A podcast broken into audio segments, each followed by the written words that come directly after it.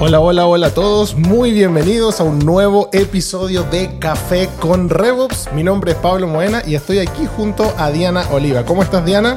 Muy bien, Pablo. Entusiasmada ya por empezar este nuevo año, 2023, imagínate. estamos a solamente días de eh, empezar un nuevo año. Qué rápido ha pasado todo este tema de la pandemia, todo eso que justo hablábamos en nuestro episodio pasado, como que parece que ya son tiempos que quedaron atrás. Exactamente, el tiempo vuela, así que vamos por ese nuevo año. Así es, y para todos los que se están preparando para este nuevo año, hoy tenemos un tema imperdible. Vamos a estar hablando de gestión de datos dentro de las organizaciones, porque mucho se habla, ¿no es cierto?, de que los datos son una mina de oro, pero la pregunta es, ¿cómo podemos sacarle el partido de esos datos, hacer que realmente sean el oro que nos prometen que son eh, y cómo podemos utilizar estos datos dentro de los diferentes equipos. Nosotros nos vamos a enfocar específicamente en los datos de los equipos go-to-market, que son los equipos que hemos estado hablando con relación a todo esto del el revenue operations. Entonces, ¿cuáles son estos datos? ¿Dónde deberíamos guardarlos? quién deberíase administrarlos, qué software deberíamos estar usando. Todo eso lo vamos a estar compartiendo en el episodio de hoy. Así es, así que si quieren saber más sobre este tema y el impacto que tienen estos datos y cómo gestionarlos mejor para los equipos de marketing, venta, servicio al cliente, eh, llevarte algunos consejos prácticos para, la, para tu empresa y tu modelo de negocios, quédate con nosotros y bienvenido a Café con RevOps. Café con RevOps es el podcast de RevOps Latam, una marca del grupo Revenue. Dirigido a todos aquellos que buscan contenido útil y actualizado sobre procesos comerciales y gestión de ingresos en el contexto del mundo digital empresarial. Una conversación amena para el café de media mañana o una pausa activa en donde podrás enterarte de estrategia, tecnología, procesos, actualidad, tips, curiosidades, entrevistas y mucho más. Café con Revox, tu pausa activa de media mañana. Bueno, estamos listos entonces, episodio número 3, para hablar con ustedes sobre gestión de datos dentro de las organizaciones. Y va a ser importante entender a qué nos referimos con gestión de datos. Eh, y hay una, una, frase que es muy interesante que dice que en el 2006, Clive Hamley, matemático e investigador de mercado, usó por primera vez una frase que describe hoy la realidad del mundo digital. Él dijo, los datos son el nuevo petróleo. ¡Wow! Qué frase tan importante y, y yo sé que todos de alguna manera sabemos la importancia de los datos, pero pareciese que aunque lo sabemos, no se le da esa importancia dentro de las empresas o quizás no hay como una estructura más formal al respecto. Quizás en las grandes corporaciones que tienen muchos departamentos y, mucha data también eh, está esto presente, pero a veces en las pequeñas y medianas empresas el dato existe por sí solo, está ahí, sabemos que está, pero eh, no se le da una mayor importancia. Em, ¿Cómo ves tú el mercado, el escenario el día de hoy con relación al tema de los datos? Pienso que eh, todos hemos escuchado alguna vez que hoy día las decisiones se toman basadas en datos. Yo estoy mm. segura que te lo han dicho alguna vez, nosotros mismos lo hemos conversado en nuestro equipo, hay que tomar esta decisión basada en datos, hay que analizar. Eh, de otra, desde algún otro punto de vista, todas las organizaciones tienen datos. Mm. Unos los tienen en un lado, otros en otro, unos, aunque sean un papel, pero mm. los datos están, los datos existen. Otra, otro tema respecto a los datos importante es que hoy día se ve una creciente habilidad de los equipos de marketing y de los eh, analistas de ventas en este análisis de los datos. O sea, vemos mucho, mucho como interés en estos cursos de Business Analytics y, y la gente, los profesionales de estas áreas están adquiriendo muchas de estas habilidades. Pero el problema es que tenemos datos, tenemos que tomar decisiones en datos, tenemos habilidades, pero las empresas no cuentan con una estructura de datos organizada. Entonces, ¿cómo vas a analizar? ¿Cómo vas a aprovechar el, el potencial de tu equipo que analiza los datos? ¿Cómo vas a aprovechar esa data si finalmente no la tienes estructurada, no la tienen en sistemas que son accesibles para los equipos? Entonces, sin una estructura de datos organizada, no sirve de nada contar con analistas y la toma de decisiones basadas en datos para el crecimiento del revenue se hace mucho más difícil. Mm. Esto entonces es clave poder entenderlo eh, para poder implementar una metodología o una estrategia de revenue operations dentro de las empresas, porque hemos hablado en otras, en otras instancias de, de, esta desalineación que se produce entre los equipos y mm, cuando nosotros lo llamamos ahora el dato, es justamente cómo los equipos generan una cantidad enorme de información, pero muchas veces ni siquiera ellos la saben interpretar y tampoco la pueden compartir con otros equipos. Y es por eso que es muy importante poder ver cómo vamos a gestionar estos datos dentro de la organización. Aquí tenemos una definición, como nos gusta a nosotros siempre hablar para tratar de hacerlo esto más entendible. Yo la voy a leer y después quizás la podemos comentar y explicar un poquito, eh, que es una definición de Oracle que dice, la gestión de datos consiste en recopilar, mantener y utilizar datos de manera segura, eficiente y rentable. Creo que ya hay varias palabritas que a nosotros nos gustan mucho, ¿no es cierto?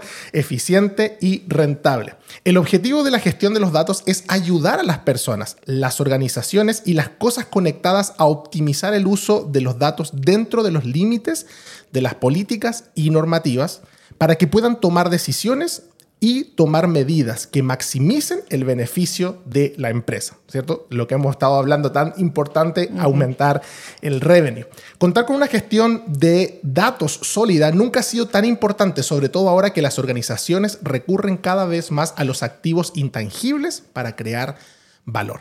Y es por eso que este tema para nosotros es fundamental si queremos implementar una estrategia de revenue operations porque el propósito, como hemos hablado, es generar revenue, crecer, escalar, y muchas veces se, piensa que para hacer eso solamente hay que ir a contratar equipos de venta, hacer más campañas de marketing, contratar un buen software, tener una mejor estructura empresarial. ¿Y los datos dónde quedan? Todas esas áreas, todas esas, eh, eh, no sé, software o aplicaciones que tenemos generan data, data, data, data, data, y muchas veces queda ahí todo eso desordenado y nadie sabe para qué sirven y cómo utilizarlas. Exacto, y yo creo que eh, el, espíritu también de una buena metodología de Revenue Operations en este caso, que, es como el, centro de lo que nosotros hablamos, es que justamente las organizaciones puedan tener una estructura de datos organizados. Eh, datos que apoyen la gestión comercial finalmente para generar este, este revenue. Y, bueno, de la definición de Oracle creo que una, una palabra que me gusta mucho es que dice eh, utilizar los datos de manera segura, porque hoy día también ese es un gran desafío para las organizaciones. El tema de la seguridad de los datos, que bueno, eso quizás en otro capítulo lo podemos hablar con, con más detalle, pero finalmente es, es, es, esencial, no solo saber analizar, saber tener, saber dónde está la data, dónde la tengo, y, pero también que esté de manera segura. Así es, entonces promover que las organizaciones tengan una estructura de datos organizados hoy no es un una cosa que digamos, ay, sería lindo tenerlo, sino que ya se está convirtiendo en algo prácticamente obligatorio. Una gestión de datos que nos permitan alinear a nuestros equipos de marketing, ventas y servicios. Y para eso queremos hablar en este episodio cómo podemos hacer esto realidad, cómo las empresas se pueden asegurar que tienen una buena estructura de datos. Y para eso hay tres áreas que necesitamos eh, asegurarnos que tenemos dentro de las empresas bien organizadas. Una es la definición de procesos, la otra sería la gobernabilidad de los datos y por tercero, la gestión de un tech stack o de un stack tecnológico.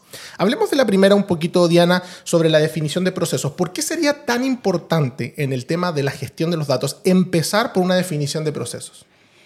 Em, es clave porque creo que las empresas hoy día el error que cometen es que en este afán de la digitalización, como hablamos eh, en el capítulo anterior, eh, traen mucha tecnología a sus organizaciones, mm. pero como la adoptan, como muchas de estas tecnologías son fáciles de adoptar para los usuarios, son súper amigables, se adoptan eh, muy rápido pero sin procesos definidos. Entonces, ¿qué pasa? Que tú conversas con algún gerente hoy en día comercial, de marketing, eh, pregúntale cuántas aplicaciones tienen hoy día y tienen muchísimas, pero conversan entre sí, tienen un proceso definido. Entonces, otro, otro efecto importante que hay que tener en cuenta es que toda herramienta acelera cualquier proceso que tú tengas en la organización. Si tú quieres traer una herramienta para acelerar un proceso, bien, lo va a lograr. El problema es que si ese proceso está malo, tú traes una herramienta para acelerar un error.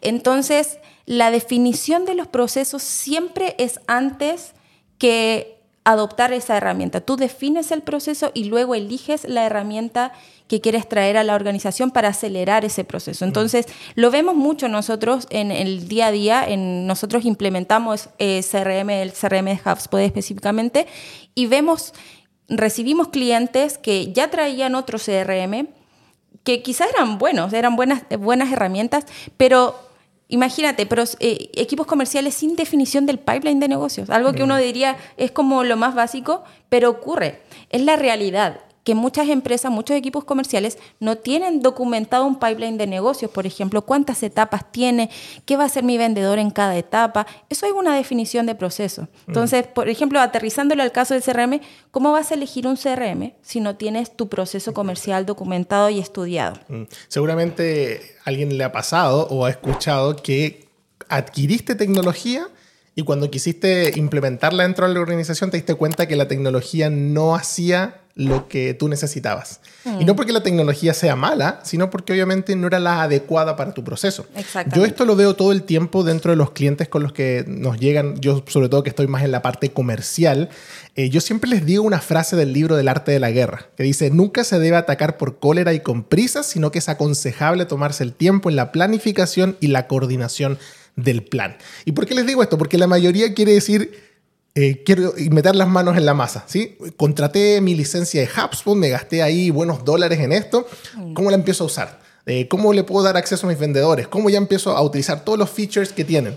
Y sí, sí, sí, yo les digo, pero un momento, hay que dar un paso hacia atrás, diagramemos tu proceso comercial, entendamos todas las interacciones que necesita tener tu equipo de venta con sus prospectos, cómo se va a recopilar los datos desde marketing, cómo esos datos van a pasar al equipo comercial y al de postventa y todo eso. Y la mayoría de las empresas como que les da un poco de tedio esta parte, como que no mm. quieren exponerse porque es como, para la mayoría, tristemente es como un tiempo perdido. Es como, no, pues yo quiero ya empezar a usar el CRM, pero no se dan cuenta que es fundamental poder dibujar y diagramar. Yo siempre lo ejemplifico como que es como que quisieras construir una casa sin tener planos.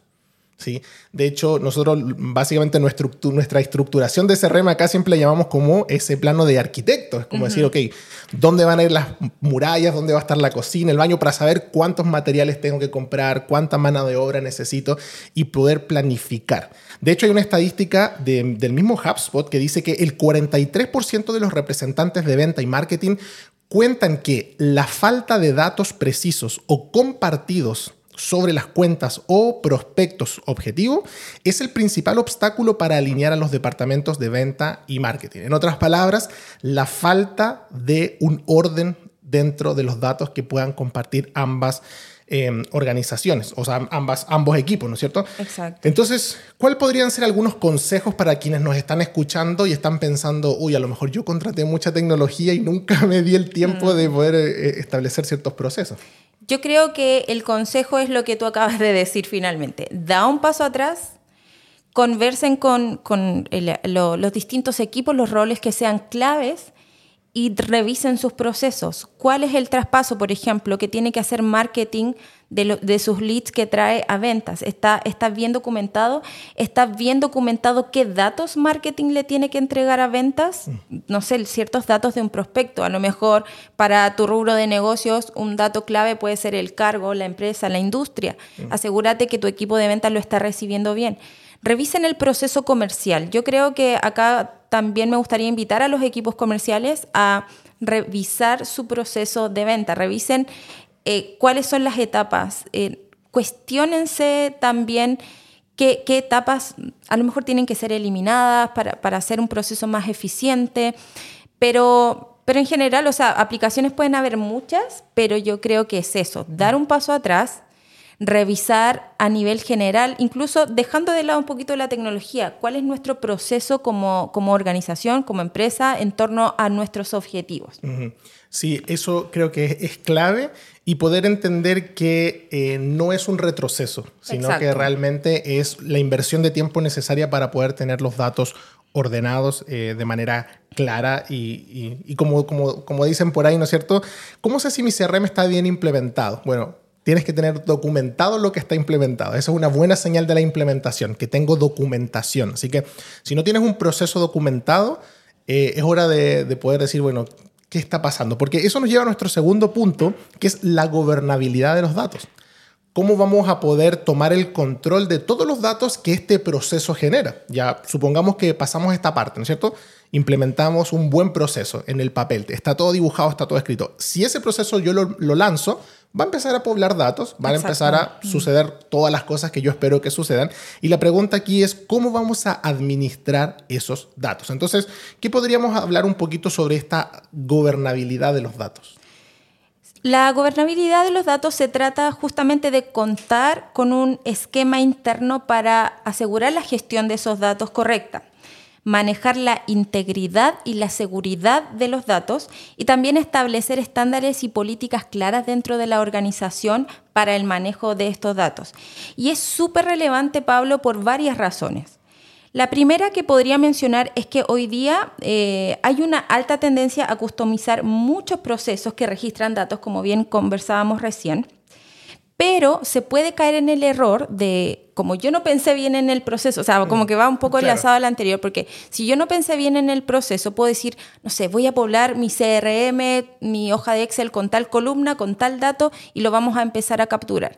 Pero si ese dato no entró dentro de un esquema organizado, es muy probable que en unos meses más ese dato ya no se siga poblando, o si ese dato, no sé, dependía de una integración y esa integración falló o ya no se usa, ese dato ya no se siga poblando. Entonces, empieza una acumulación de data en el sistema que tengas, de data que no se está usando y data que alguien diga, ¿y para qué se usó esto? ¿Quién creó esta propiedad? Por ejemplo, si usas HubSpot, ¿quién creó esta propiedad y para qué? Mm. Entonces, la gobernabilidad de los datos viene a traer una solución de cómo documentar y esquematizar la creación y la administración de datos entre, entre todos estos sistemas. Porque entre comillas es fácil crear algo dentro del software. Nosotros que usamos HubSpot es súper simple. De hecho, el software como que te invita a, dice, botón grande, ¿no es cierto?, de color crear propiedad, ingresar un contacto, activar un workflow, ¿no es cierto? Entonces es como que tentador llegar y empezar a poblar y muchas veces los equipos que tienen acceso a esta tecnología empiezan y crean datos y crean propiedades y muchas veces después está todos esos datos esparcidos. ¿Cuántas veces, no sé, me imagino que te ha tocado ver campos de teléfono? teléfono de casa, teléfono de oficina, teléfono celular, teléfono de WhatsApp, phone number, ¿no es cierto? y cuando, cuando te piden hacer un informe, oye, necesito un dato, ¿cuál dato ocupas? Entonces a veces dicen, no, es que el software es súper complicado de hacer informes. No, no, lo que pasa es que tienen un dato repartido por todas partes. Entonces a veces pasa mucho que los equipos de marketing tienen que lanzar una campaña y crear un formulario y bueno, esos campos del formulario no se aseguran de que ya existen en algún lado, sino que van creando campos y creando campos y creando campos y poblando a veces el mismo dato, pero en diferentes propiedades. Y a la hora de poder reportar, realmente se hace un caos. Sí, eso yo lo veo muchísimo y siempre es una recomendación que yo le doy a nuestros clientes en el momento que hacemos el handoff de nuestros proyectos de implementación es cuando le entregamos la documentación de las propiedades, que es lo que nosotros acostumbramos a hacer como equipo, les decimos, Fíjense bien en los permisos de la persona que va a crear mm. propiedades. Asegúrense que la persona que va a crear propiedades en HubSpot sea autorizada, cree propiedades que realmente eh, van a ser útiles y que se van a utilizar. Porque a mí, como me gusta también decirlo, los datos en el CRM, en este caso, que es donde yo más utilizo datos, cuentan una historia. Mm. Finalmente los datos te tienen que contar la historia de tu prospecto. ¿Quién es? ¿Qué hizo? ¿Cómo interactuó contigo? Es tu cliente, cómo lo puedes mejorar tu relación con ese cliente. Entonces, si los datos no cuentan una historia verídica, es como leer un texto que le faltan palabras para mí. Entonces, es muy importante tener esa, esa gobernabilidad de los datos bien documentados. Claro, y ahí vamos al tema de la interpretación también de los datos. Justamente, ese es otro punto súper relevante porque no solo es tener la data bien, bien eh, documentada de estas propiedades, estos datos, sino la interpretación de cada uno. Un ejemplo muy práctico de esto es que, por ejemplo, eh, entre el equipo de marketing y ventas hay, hay una interpretación del dato que es el Marketing Qualified Lead. ¿Qué es un Marketing Qualified Lead? Mm. Eso va a depender de cada empresa. Para nosotros puede ser un Marketing Qualified Lead un, prospecto que vino de tal industria, que tiene quizás tal edad, tiene tal perfil, le gustan tales cosas, pero eso varía de empresa en empresa. Pero si ventas y marketing tienen una concepción distinta de lo que es, ¿cómo ventas va a evaluar si está recibiendo MQLs o no? Exactamente. Entonces, eh, la definición de los puntos de data que sean más relevantes en la organización es súper importante que la hagan y que la documenten y que, y que finalmente esto sea una guía para la interpretación de los datos, porque mm. con esto bien esclarecido se pueden crear reportes en los que ambos equipos pueden confiar. Claro. Quizás aquí la recomendación sería tener entonces como un diccionario de data. Exactamente. Donde, donde las empresas puedan tener accesible, obviamente, a todos sus equipos qué significa cada cosa, para que no hayan malas, malas interpretaciones. Entonces, eh, si, si vamos uniendo un poco lo que hemos hablado hasta ahora es no saltar directo a la tecnología, sino que primero documentar el proceso, dibujarlo, cómo quiero que sucedan las cosas y luego encargarme que ese proceso dibujado tenga una estructura de datos ordenadas para que yo luego pueda accesibilizar el dato, reportar sobre el dato y interpretar el dato de manera correcta, independiente de quién lo está mirando y que todos sepamos que es lo mismo. Exactamente. Ahora, un punto que más que creo sobre el tema de, gobernabilidad de los datos, antes de irnos a nuestro último punto, es el tema de la seguridad de los datos. Porque si estamos hablando de que se gobiernan bien los datos, es más allá de que están bien guardaditos, ¿no es cierto? De que están bien organizados y categorizados, pero ¿quién puede tener acceso a estos datos? ¿Quién puede, como decíamos decir, crear o ingresar nuevos datos? O peor aún, ¿quién puede exportar datos? Entonces, se hace muy importante también poder saber quién va a ser la persona encargada de poder administrar los datos. Y nos damos cuenta que muchas veces en las empresas no existe como esa figura principal. Y ahí te lo pregunto de acuerdo a tu experiencia, ¿cómo debiese ser esto? ¿Debiese ser una persona, un grupo de personas? ¿Debiese ser un externo, interno? ¿Cómo, cómo debiese manejarse la seguridad de los datos? La seguridad de los datos es ideal que se maneje más internamente, si bien obviamente muchos de los que nos están escuchando a lo mejor trabajan con agencias de marketing o con, o con prestadores de distintos servicios que tienen acceso a su sistema, pero es muy importante que al menos una persona dentro de su organización sepa qué accesos tienen, sepa pregúntenle, oye, mm. ¿ustedes dónde alojan la data que, que utilizan de nuestra empresa? Hagan ese tipo de consultas, porque eso también les va a generar la confianza en el proveedor con el que están trabajando. Eh, y bueno, y si usan el CRM de HubSpot, HubSpot ahí permite eh, personalizar muy bien el tema de los permisos, dar permisos como a acceder a la data, pero no importarla, no eh, editarla. Entonces tengan mucho ojo con eso. Entonces, eh, sí, yo creo que en las organizaciones tiene que haber una persona a cargo, pero más bien que conduzca eh, la relación con los proveedores de quién accede a esa data. Es muy importante que tengan ese control. Así es, sobre todo quienes la pueden exportar. A mí me llama mucho eso la atención porque es muy fácil darle acceso a alguien eh, de manera equivocada y que esa persona luego se lleve información. Eh, sobre todo cuando hay desvinculaciones dentro de las empresas o hay eh, problemas, no sé, o no hay un grado de confianza tal, puede una persona robar información y luego utilizar esos datos de mala manera en otro lado. Así que creo que es súper importante, a lo mejor internamente en tu empresa no tienes a alguien tan técnico que diga, oye, esta persona es un super admin de mi sistema, pero a lo mejor esa persona puede ser la encargada, como dices tú, de mantener la relación con quien sí puede ser un super admin, que puede ser una consultora como nosotros, una agencia o cualquier proveedor que tenga el conocimiento para resguardar los datos. Lo importante es que haya una voz autorizada dentro de la empresa que apruebe o rechace cualquier tipo de cambio dentro de la información. Exacto. Entonces, diagramación de procesos, gobernabilidad de los datos. Para terminar, nuestro tercer punto, hablemos del stack tecnológico o, tech stack, como se habla ahora, que creo que es el punto que a todos quizás les hubiese gustado que pusiéramos al principio. ¿Qué software utilizo, no es cierto? ¿Dónde meto los datos? Y es justamente el tercero, porque no podemos hablar de software si primero no tenemos documentado el dato y tenemos claramente la gobernabilidad de los datos. Entonces aquí vamos a hablar un poco sobre qué software debiésemos utilizar. Hoy día yo lo que he visto es que muchas empresas tienen sus datos en Excel, en gestores de tareas o en CRM. Y no es que uno esté bien o el otro esté mal. Yo creo que es muy importante justamente lo que hablábamos al principio. ¿Cuál es mi proceso? ¿Para qué necesito los datos? ¿Qué equipos van a tener acceso a los datos para saber qué es mejor? Nosotros obviamente utilizamos el CRM de HubSpot porque es una plataforma que nos permite conectar también otras aplicaciones y otros stacks tecnológicos, pero alguien podría perfectamente usar otro tipo de cosas dependiendo de su proceso. De hecho, a mí me pasó justamente una vez que fui a ver un cliente que quería implementar el CRM de HubSpot y yo le pregunté qué sistema usaba y me dijo Excel. Y yo me imaginé una hoja de Excel común y corriente, pero esta persona había armado un CRM en Excel y era realmente una cosa monstruosa. Eran macros, hojas, que si un usuario apretaba un botón se cambiaba un color y la notificaba algo. Y era increíble, pero aún así llegó un punto donde era inmanejable. Tantas hojas, tantas macros, tantas configuraciones que obviamente dijeron, no, necesitamos pasar de Excel a un sistema más robusto.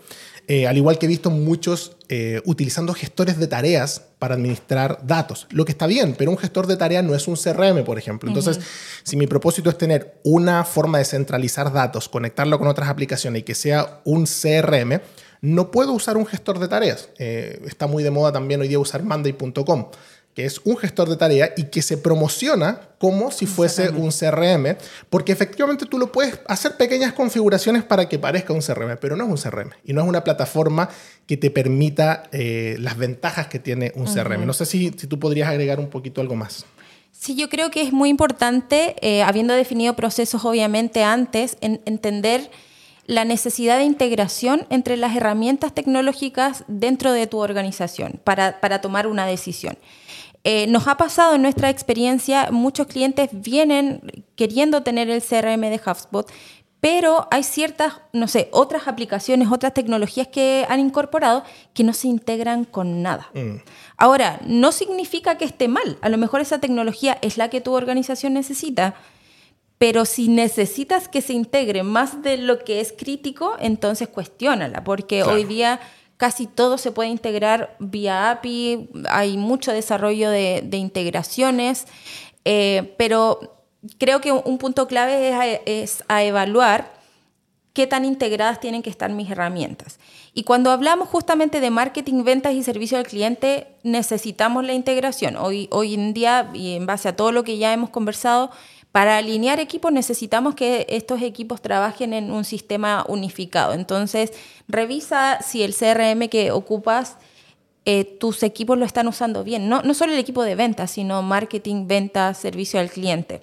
Y otra cosa importante eh, que he observado en, en este punto es que hoy día es tan fácil comprar un software, o sea, tú pones tu tarjeta de crédito en, oye, mira, este gestor de tareas, eh, este CRM, esta plataforma. Pruébalo 30 días sin poner Pruébalo 30 días, después se te olvida que pusiste la tarjeta y no sé, me imagino ahí por ahí los, los gerentes de finanzas revisando, ¿qué estoy pagando? ¿Qué es esta aplicación? ¿Quién la usa? Entonces, yo creo que también es un llamado como ser francos y ser responsables de qué herramientas estamos trayendo a la organización por muy pequeña que parezca, toca la tarea difícil a veces de decir, no, no te voy a poner la tarjeta de crédito mm. porque lo que estás sumando no nos sirve. Quiero saber qué dato voy a obtener de, de la herramienta que estoy pagando y ver cómo me va a impactar en mi línea final. y, como tú eh, decías, cómo se integra eso, porque de repente hay tanta tecnología buena pero que no conversa entre sí. Eh, yo he visto casos, por ejemplo, de un buen manejo de SRM, donde llega el prospecto y se le vende, pero al momento de generar la cotización y la venta, está totalmente desconectado del CRM, entonces cuando se necesita hacer un reporte de cierre de ventas y cuánto revenue trajeron, no se puede.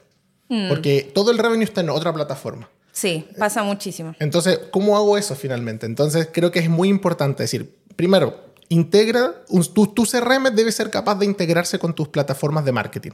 Es decir, el CRM debe ser capaz de entender que si llegó un contacto, de dónde llegó y cuánta plata invertiste para que ese contacto llegara. Por lo tanto, debes tener claridad de qué keywords lo trajo, de qué anuncio, de qué tipo de segmentación usó. Todos los datos que marketing ama y estructura debiesen estar interpretados dentro del CRM y saber el prospecto por qué campañas de marketing llegó. Luego, debieses tener el proceso comercial integrado para saber como yo sé cuánto me costó el prospecto y de dónde vino, sé cuánto tiempo duró el proceso comercial y si tengo que facturarle, tengo que mandarle una cotización, todos esos datos debiesen estar integrados dentro de la misma plataforma SRM. La cotización, cuánto costaba, ¿no es cierto? Mil dólares de cotización. ¿Se cerró o no se cerró? Y si se cerró, ¿se facturó o no se facturó? ¿Se pagó o no se pagó? ¿Es un cliente que está en mora o no? Todo eso debiese ser aplicaciones conectadas. Eh, llamadas de teléfono que hacen los vendedores a veces no se registran las llamadas porque se usa un software externo.